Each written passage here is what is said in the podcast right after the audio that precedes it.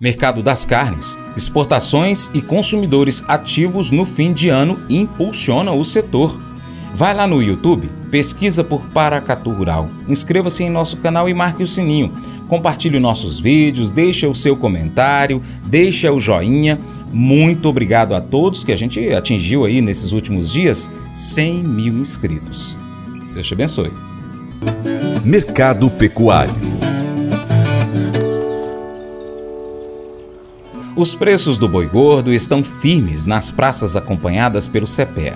Na parcial de dezembro, até o dia 12, o indicador CPEA B3 acumulava uma alta de 4,6%.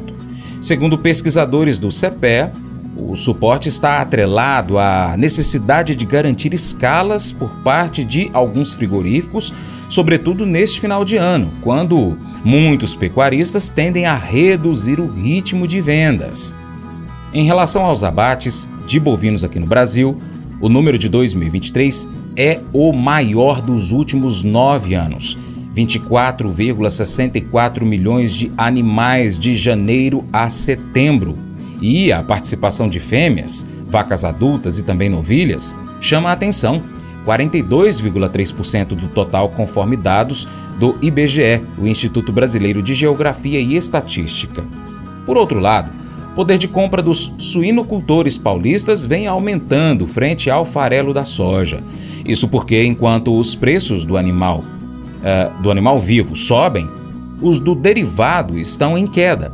Segundo pesquisadores do CPE, a valorização do suíno observada desde a segunda metade de novembro se deve à maior demanda por essa carne, sobretudo para atender esse período de fim de ano, o que leva os frigoríficos a intensificarem as aquisições de novos lotes para o abate. A pressão se deve também à melhora do clima em grande parte das regiões produtoras de soja do Brasil. As recentes chuvas ocorridas aqui no Cerrado brasileiro trouxeram um certo alívio aos produtores rurais, permitindo o avanço na semeadura da safra 2023-24 Agora o Vlamir Brandalize traz informações para a gente do mercado das carnes.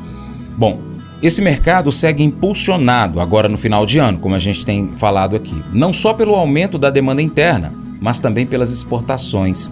Estima-se que algo entre 110 e 115 mil toneladas de carne bovina tenham sido exportadas na primeira quinzena de dezembro. Em relação ao frango, a demanda por aves nobres aumenta aqui no Brasil. E os embarques neste mês já se aproximam das 270 mil toneladas. Com relação ao mercado das carnes, o mercado das carnes segue o boi, aí o pessoal tentando segurar na faixa dos 250 reais. Arroba, e a aposta é que vem a demanda, né? O mercado do boi está esperando a demanda, a demanda do 13 terceiro, a demanda tradicional de final de ano, então isso que se espera com o mercado da carne bovina na sequência aí é, com mais demanda. Também segue bem na exportação, né? O mercado de exportação está mostrando aí bons dados, né? Então, mercado de olho na exportação. As apostas são de que já na próxima semana a CSEX divulgue um relatório aí com algo perto das 110, 115 mil toneladas acumuladas na primeira quinzena, algumas apostas que venham com mais de 120 mil toneladas acumuladas e embarcando forte, né? Essa é a expectativa aí para a carne bovina que deve passar de 2 milhões de toneladas exportadas nesse mês, é, nesse ano de 2023, né? Esse é o quadro. Com relação ao setor do frango, frango também forte aí no mercado interno, demanda aquecida, é período de fim de ano, há demanda também das aves aí, das aves nobres, tudo aquece nesse período. Mercado de frango na exportação também aquecida. As apostas são que agora vem aí no relatório da próxima semana perto de 270, 280 mil toneladas acumuladas já nessa primeira quinzena. Mês segue forte na exportação e segue forte na demanda no mercado interno. Então esse é o mercado da carne do frango. Suíno, suíno também segue bem na exportação. Apostas são de que vem a perto de 50 mil toneladas acumuladas na primeira quinzena, nos dados da próxima semana da CSEX. Os suíno deve andar perto de já de, na próxima semana do acumulado do ano de 1 milhão e 50 mil toneladas. Continua se apostando que ande perto de 1 milhão e 100 mil eh, toneladas exportadas no acumulado do ano para o suíno, que deve bater recorde histórico. O frango já está com recorde histórico acumulado. Esse é o segmento do setor da carne, que segue bombando na exportação aí e seguirá forte em 2024.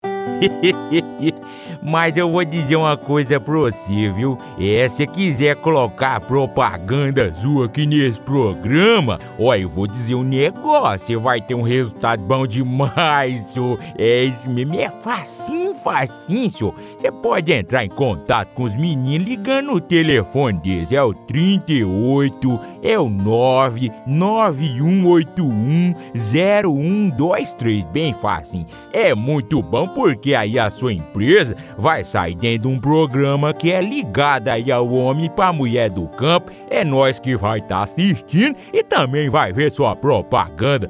É bom ou não é? Provérbios 14, 25 e 26 destaca a importância da verdade e da sabedoria em nossas vidas. A verdadeira testemunha é aquele que busca a sabedoria e compreensão, enquanto a falsa testemunha é alguém que engana e cria conflito. Esses versículos ressaltam o valor da integridade em nossas ações e palavras. 1 Pedro 3, verso 10 e 11, nos instrui a buscar a paz e evitar o mal. Devemos manter nossos lábios longe da mentira e da enganação. Em vez disso, devemos buscar a paz e a retidão. Isso é visto como agradável aos olhos do Senhor. Unindo essas passagens, entendemos que a busca da verdade, da sabedoria e da paz está intrinsecamente ligada à integridade. A verdadeira testemunha não apenas fala a verdade, mas também promove a paz e a retidão em suas interações com os outros. Esse devocional faz parte do plano de estudos Sabedoria em Provérbios 14 do aplicativo bíblia.com. Muito obrigado pela sua atenção. Deus te abençoe e até o próximo encontro. Tchau, tchau.